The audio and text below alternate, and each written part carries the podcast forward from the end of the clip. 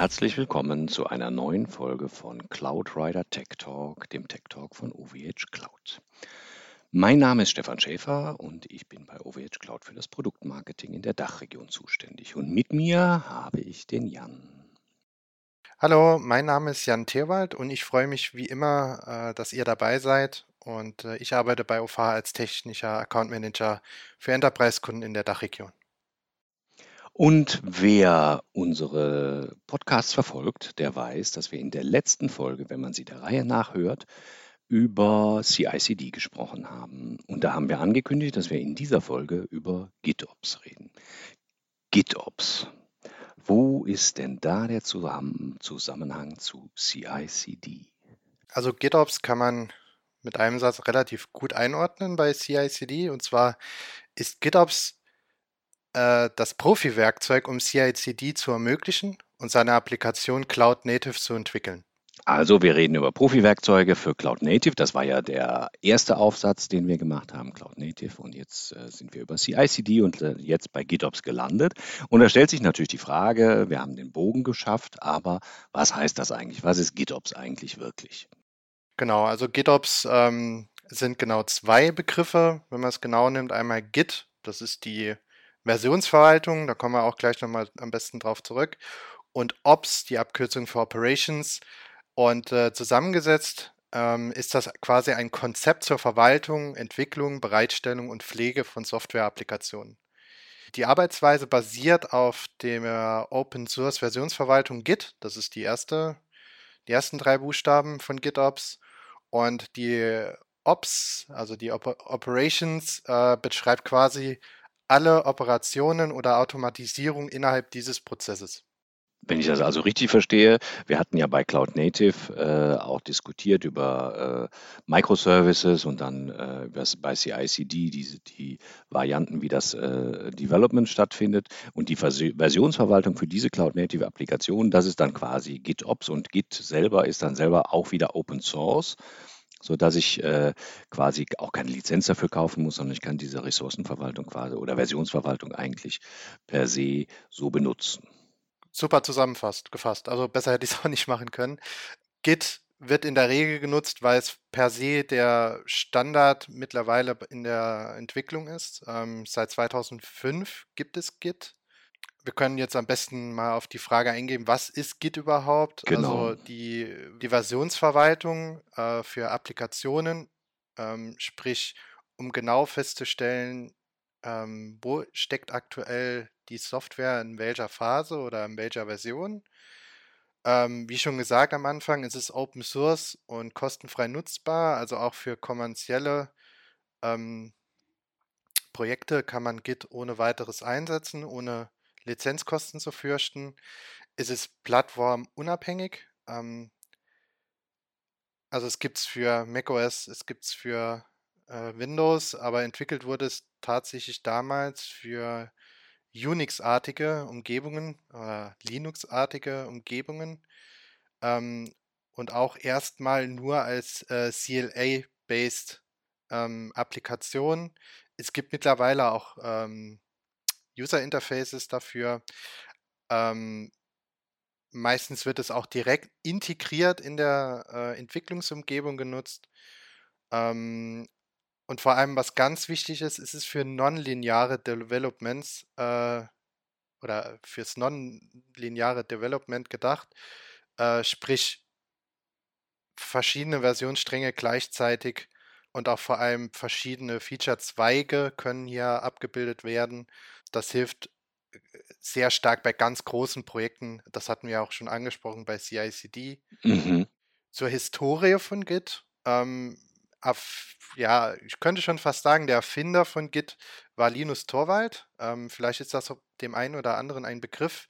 Der gute Mann ähm, hat in den frühen 90ern äh, die erste Linux-Version aus den Unix-artigen Versionen erstellt. Also Unix ist ja das Ur-Linux, wenn man es so sagen will, quasi der Urkern der heutigen Person, äh, Personal Computer.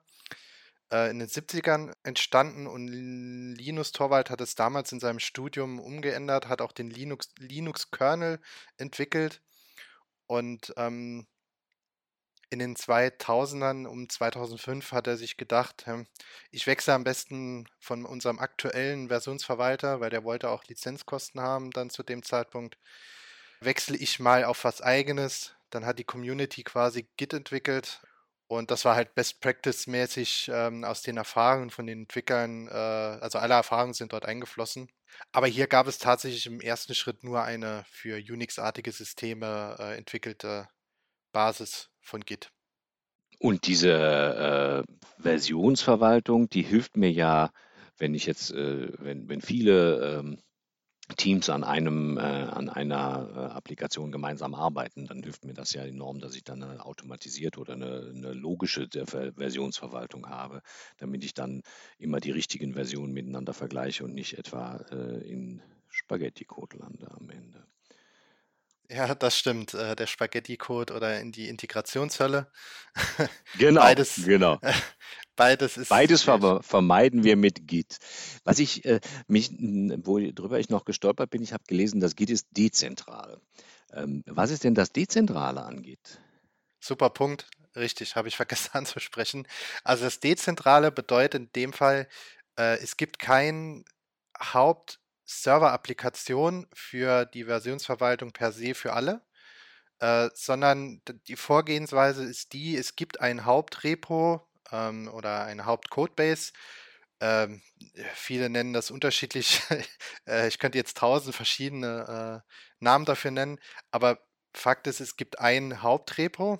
Ähm, dort gibt es in der Regel zwei bis drei Branches, äh, Hauptbranches oder Based Branches, also Zweige. Die erste ist immer der Master, also quasi alles, was im Produktivsystem aktuell ausgeliefert ist in verschiedenen Versionen, Tags. Äh, dann gibt es eine Main äh, Development Stream. Dort können Beta, Alpha unterschieden werden. Und dann gibt es halt noch die Features Branches, also die Feature-Zweige. Und äh, diese werden natürlich entsprechend dann nach einem Review dann in den Dev reingemerged, also zusammen äh. Und das Dezentrale bedeutet so, insofern, dass jeder Entwickler seine eigene Entwicklung, Entwicklungsumgebung und Versionsverwaltung auf seinem Rechner hat. Und theoretisch könnte jeder von jedem Dinge erben oder forken nennt sich das Fork im Fachjargon, mhm. oder einfach die Änderungen cherry picken, also sich quasi Änderungen rausnehmen von dem anderen und an, bei sich einpflegen. Und es gibt keinen Hauptmaster oder mit Slaves und so weiter. Das ist vollkommen egal. Weil das Gute ist, ein Git Main Repo aufzusetzen dauert genauso lange, wie jetzt einfach etwas von jemand anderem zu klonen. Das geht auch. Ähm, und zwar innerhalb von ein, zwei Minuten maximal. Okay. Da sind wir ja schon so ein bisschen in die Art und Weise eingestiegen, äh, wie wir Git eigentlich benutzen. Also wie funktioniert eigentlich Git dann tatsächlich? Weil wir haben ja jetzt gesagt, es ist dezentral. Ich kann forken, da kommen wir gleich nochmal zu, was das bedeutet, was forken eigentlich bedeutet.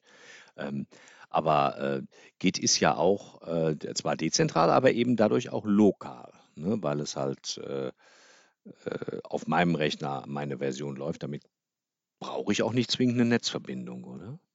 Korrekt. Ähm, man ist komplett unabhängig von seiner aktuellen Netzinfrastruktur. Sprich, wenn man eine Geschäftsreise macht als Entwickler, vielleicht zu einer äh, großen Konferenz oder zum Beispiel zu einem OVH Cloud Event, ähm, will noch aktuell irgendwas schnell in seinem äh, Git-Repo ändern, braucht man keine Netzwerkverbindung, sondern man hat quasi alle äh, Änderungen vom letzten Mal auf seinem Rechner, kann dort arbeiten, kann die Dinge abschließen. Man kann, ähm, klar, äh, wenn man das mit dem Main Repository äh, äh, quasi zusammenbringen möchte, braucht man schon irgendwo eine Netzverbindung, aber es ist nicht zwangsweise notwendig, eine ständige Verbindung mit dem Internet zu haben, klar. was halt Ressourcen schont und vor allem auch äh, ja, das Arbeiten wesentlich erleichtert. Genau. Demnach gibt es auch keine ähm, direkte Serverversion von Git, sondern äh, die Version an sich ist überall gleich. Also auf dem Remote Repository in der Cloud ähm, ist die gleiche Version wie beim Developer auf dem Laptop oder auf dem Festrechner. Was halt hier auch super ist, es spart unheimlich viel Ressourcen. Es gibt keine äh, speziellen Anforderungen an das, an das Serverbetriebssystem. Äh, hier spart man halt wieder immense Kosten an Lizenzen, weil es ist eine liz lizenzfreie Geschichte. Somit sehr attraktiv für alle äh, Unternehmen, die gerne äh, große Projekte in der Cloud starten möchten. Mhm. Und wenn ich dann äh, verschiedene Serverversionen zusammenführe, dann habe ich ein, ein Repository, ähm, aber ich habe halt keine komplizierte Serverversion, sondern eigentlich nur eine Bare Minimum Variante, oder? Ähm, kann man kann man schon so sagen. Also man kann verschiedene Server oder Remote Repositories haben, zum Beispiel für verschiedene Applikationen. Das ist richtig.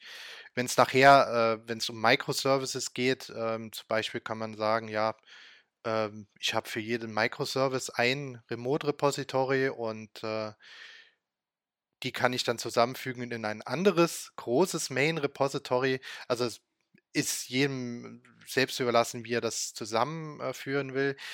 Was du jetzt angeschnitten hast, dieses Bare Repository, das heißt einfach nur auf dem Server, oder das ist die Technik, die Git benutzt, oder besser gesagt eine Option, ähm, ein Bare Repository zu erstellen, heißt einfach, dass dort kein richtiger ähm, Workspace erstellt wird.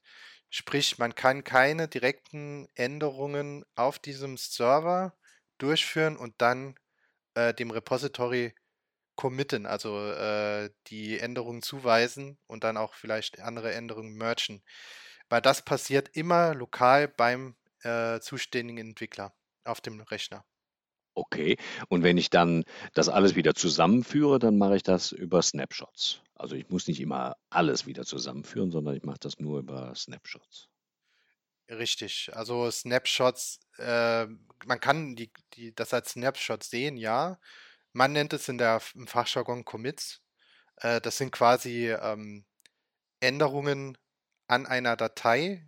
Diese können zeilenbasierend sein. Also man kann tatsächlich man muss nicht immer die komplette Datei oder das komplette Projekt äh, committen und an den Server schicken, wenn man äh, nachher weiterläuft, sondern es werden tatsächlich nur die Änderungen äh, historisch in Anführungszeichen gesnapshot und, und dann weitergeschickt. Und alle anderen Änderungen, die, die nicht angefasst, also alles, was nicht angefasst wurde, bleibt so bestehen, wird aber nur quasi innerhalb der Software Git verknüpft ist etwas komplizierter, wer sich da ein bisschen mehr reinlesen kann. Es gibt auch eine Webseite von Git, aber um es vielleicht kurz abzu, abzuschließen, man kann es mit Snap Snapshots schon vergleichen. Und äh, der Vorteil darin ist, es werden tatsächlich nur die Änderungen quasi committed und an das Repo übergeben, die relevant sind und die auch geändert wurden und nicht das komplette Projekt oder alle Dateien.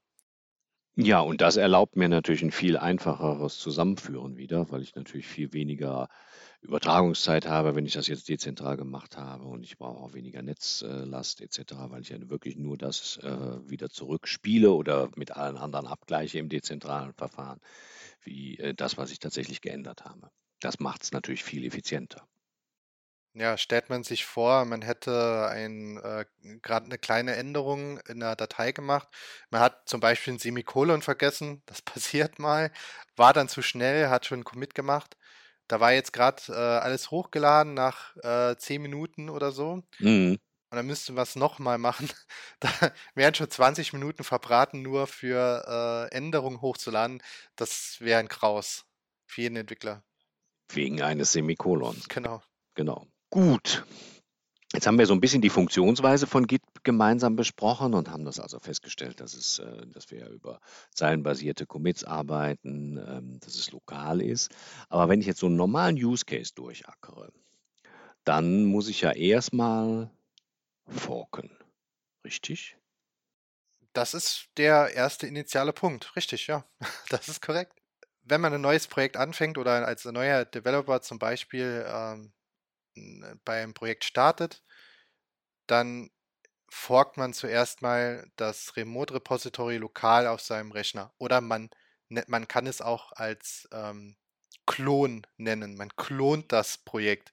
Vielleicht ist dieser Begriff etwas äh, verbreiteter, Mhm. weil Fork bedeutet eigentlich, man entwickelt das unabhängig von dem Main-Repository weiter oder vielleicht auch in eine komplett andere Richtung.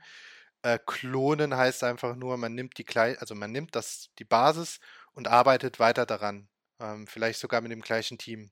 Mhm. Wenn das von, wenn das abgeschlossen ist, ähm, erstellt man quasi für seine eigene Zwecke, also man wäre dann quasi auf dem Master, auch lokal. Äh, da wir ja schon gelernt haben, es gibt verschiedene ähm, Branches schon auf dem Remote. Äh, das sollte man auch weiterhin so äh, weiterführen. Also man sollte schon lokal mindestens drei Branches haben. Also einmal der Master, der sowieso da ist, einmal eine Dev, also quasi alles, was zum Testen da ist oder vielleicht zum ähm, ja, Alpha, Beta-Phasen und natürlich eine, wenn man ein spezielles Feature oder Bugfix äh, macht, ein, jeweils halt eine eigene Branch dafür. Hat man das angelegt, kann man ohne weiteres, ähm, ohne weitere Einschränkungen die Änderungen durchführen ähm, in seiner IDE. Natürlich, manche IDEs haben auch ein automatisches Testsystem integriert, also für Unit-Tests zu machen. Ähm, das ist meistens der Fall. Integrationstests und auch End-to-End-Tests sind äh, eher später angesiedelt, wenn äh, alle Änderungen im, im Trunk liegen. Das sehen wir aber gleich nochmal. Und wenn das halt soweit in Ordnung ist, die Tests in Ordnung sind ähm, und man selbst zufrieden ist, öffnet man quasi ein Pull-Request. Das wird in der Regel nur gemacht bei größeren Projekten, wenn man auch unter der Flagge von GitHub, also einer der Plattformen, fährt. Dann öffnet man quasi einen Pull-Request. Man fügt dann in diesem Pull-Request alle seine Commits, die man gerne in diesem Pull-Request drin hätte. Es wird abgeschickt. Dort wird dann nochmal erst alle Tests durchgeführt im nächsten Schritt. Ähm, also das heißt Integrationstests, End-to-End-Tests, Unit-Tests, ähm, äh, noch weitere Tests, die mir jetzt gerade nicht mehr einfallen. Auf jeden Fall jede Menge Tests. Das sind, glaube ich, so an die 15, 20 Tests, was man machen kann. Äh, wenn die alle grün sind, äh, wird dann nochmal kurz der Code gereviewt von ein oder zwei Reviewern.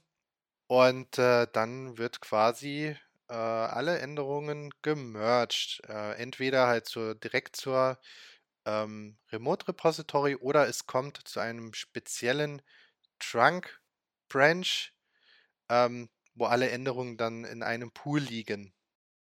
Bis sie dann wieder zu einem Remote Repository zusammengeführt werden. Korrekt. Äh, das ist aber, sage ich mal, im Idealfall so. Das ist schöne Welt.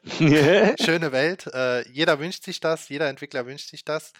Äh, oftmals gibt es halt dann noch so Dinger wie Merge-Konflikte.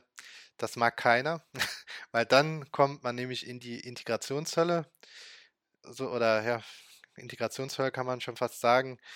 Gott sei Dank mit CICD äh, ist das nicht so ganz so dramatisch, aber man muss dennoch die äh, Merge-Konflikte, also Änderungen von zwei verschiedenen Kon äh, äh, Contributern, die an gleichen, an, zum Beispiel an der gleichen Codezeile gearbeitet haben, unabhängig voneinander, ähm, müssen die Merge-Konflikte gelöst werden. Also alle Änderungen müssen so zusammengeführt werden, dass es dann auch funktioniert. Natürlich danach ähm, müssen dann nochmal die Tests durchgeführt werden und äh, erst dann kann das Ganze gemerged werden und auch auf das Main Repository äh, aufgesetzt werden. Oder halt in diesen Trunk Branch, also in diesem großen Pool von Änderungen reingekippt werden. Bis sie dann irgendwann zusammengeführt werden. Das heißt, ich teste erst lokal, ob alles, was ich geändert habe, in sich erstmal lokal stimmig ist. Dann äh, transferiere ich das äh, sozusagen äh, und dann wird es nochmal mit allen anderen äh, der Änderungen, die alle anderen vorgenommen haben, nochmal äh, gegengetestet. Und wenn es dann alles zusammenpasst, wunderbar, dann äh, kann ich es eigentlich dann zusammenführen zu einer neuen Version der, dessen, was ich eigentlich entwickle. Genau, gut zusammengefasst, ja. Ähm, wenn ich das so äh, mir anschaue, dann ist Git natürlich, wir haben äh, GitOps, wir reden ja über GitOps und Git äh, ist das Tool, das ich dafür benutze.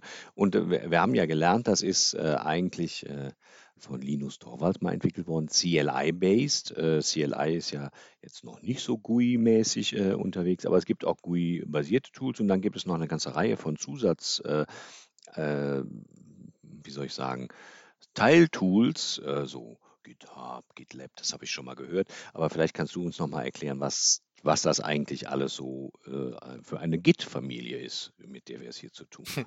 Schön ausgedrückt. Git-Familie passt tatsächlich super. Das sind quasi die kleinen Schwestern oder Brüder, wie man so sieht. äh, äh, also, genau, also Git, äh, Lab, GitHub, äh, Bitbucket, ähm, das sind alles, wie soll ich sagen, webbasierte Applikationen, äh, die auf Git basieren, aber die haben eher den Workflow an sich als Ziel und nicht die Versionsverhaltung per se, denn äh, das macht ja Git im Hintergrund und äh, GitHub ist wirklich CI-based, also äh, soll halt einfach die Integration äh, stark unterstützen mit visuellen Faktoren. Man kann, ja, pff, schauen, wie viel Commits an einem Tag. Man hat so eine Git-Weather-Map, das sieht ganz witzig aus mit so verschiedenen grünen Punkten. Wenn halt viele äh, Commits gemacht wurden, viele Computern an dem Tag gearbeitet haben oder halt eine graue Fläche oder ein grauer Punkt, dann hat man halt quasi nichts gemacht oder ganz wenig. Es hängt natürlich von den Commit-Zahlen ab, ähm, wie das genau aussieht. Jeder hat so seinen Stärken, ob man jetzt GitHub oder GitLab benutzt oder Bitbucket erstens, äh, GitHub ist halt äh, historisch gesehen als eigenständige Firma gewachsen. Und ich glaube, 2018 war es oder 2019 dann von Microsoft übernommen worden. Da gab es schon, wie soll ich sagen, ein großer Aufschrei in der Community. Jeder gefürchtet hat, dass jetzt alle Änderungen irgendwie von Microsoft äh, oder alle Projekte, die man jetzt hat, da irgendwie Microsoft übergehen, was ja per se nicht der Fall war. Ähm, aber da gab es dann mal ein bisschen äh, kurz Unruhe im, im Developer-Pool.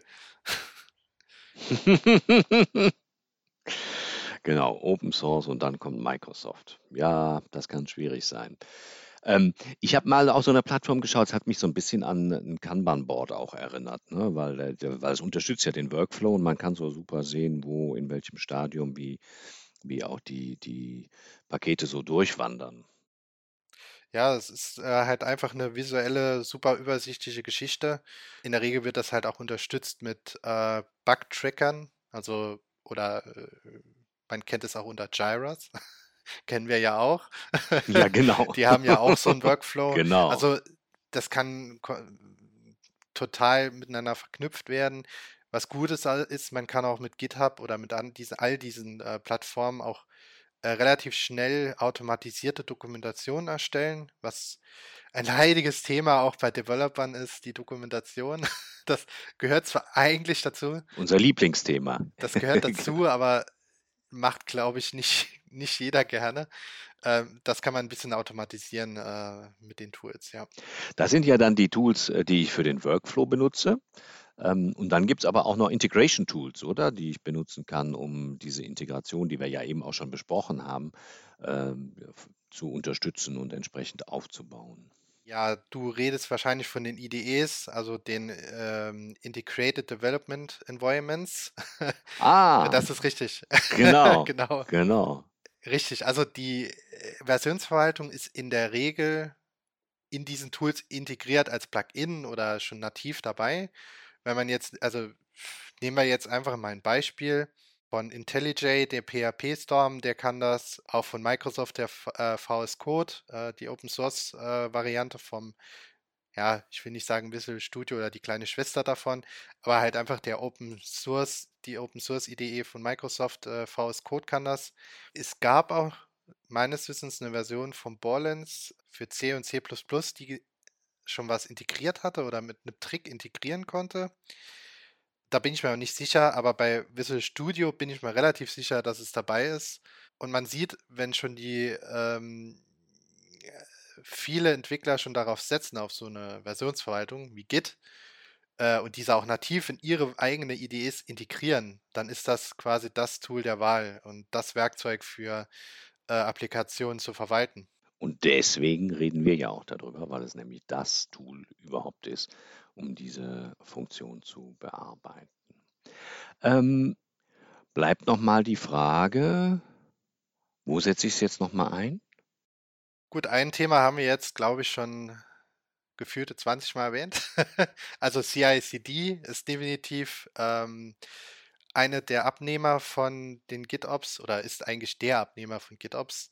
Denn äh, um vielleicht kurz nochmal zurückzukommen, es ist essentiell für CI/CD viele Dinge zu automatisieren in der Softwareentwicklung und äh, GitOps hilft natürlich extrem dabei, alleine schon nur, weil es CLA-based ist, wie wir schon auch bei letztes Mal gehört haben, dass es sehr wichtig ist. Es hilft einfach extrem bei großen sowie auch bei kleinen, äh, aber vor allem bei den großen Projekten, die Übersicht zu haben und auch vor allem eine gewisse Kontrollinstanz zu schaffen, dadurch, dass man äh, verschiedene Versionszweige hat oder Featurezweige, je nachdem, wie man es nennt.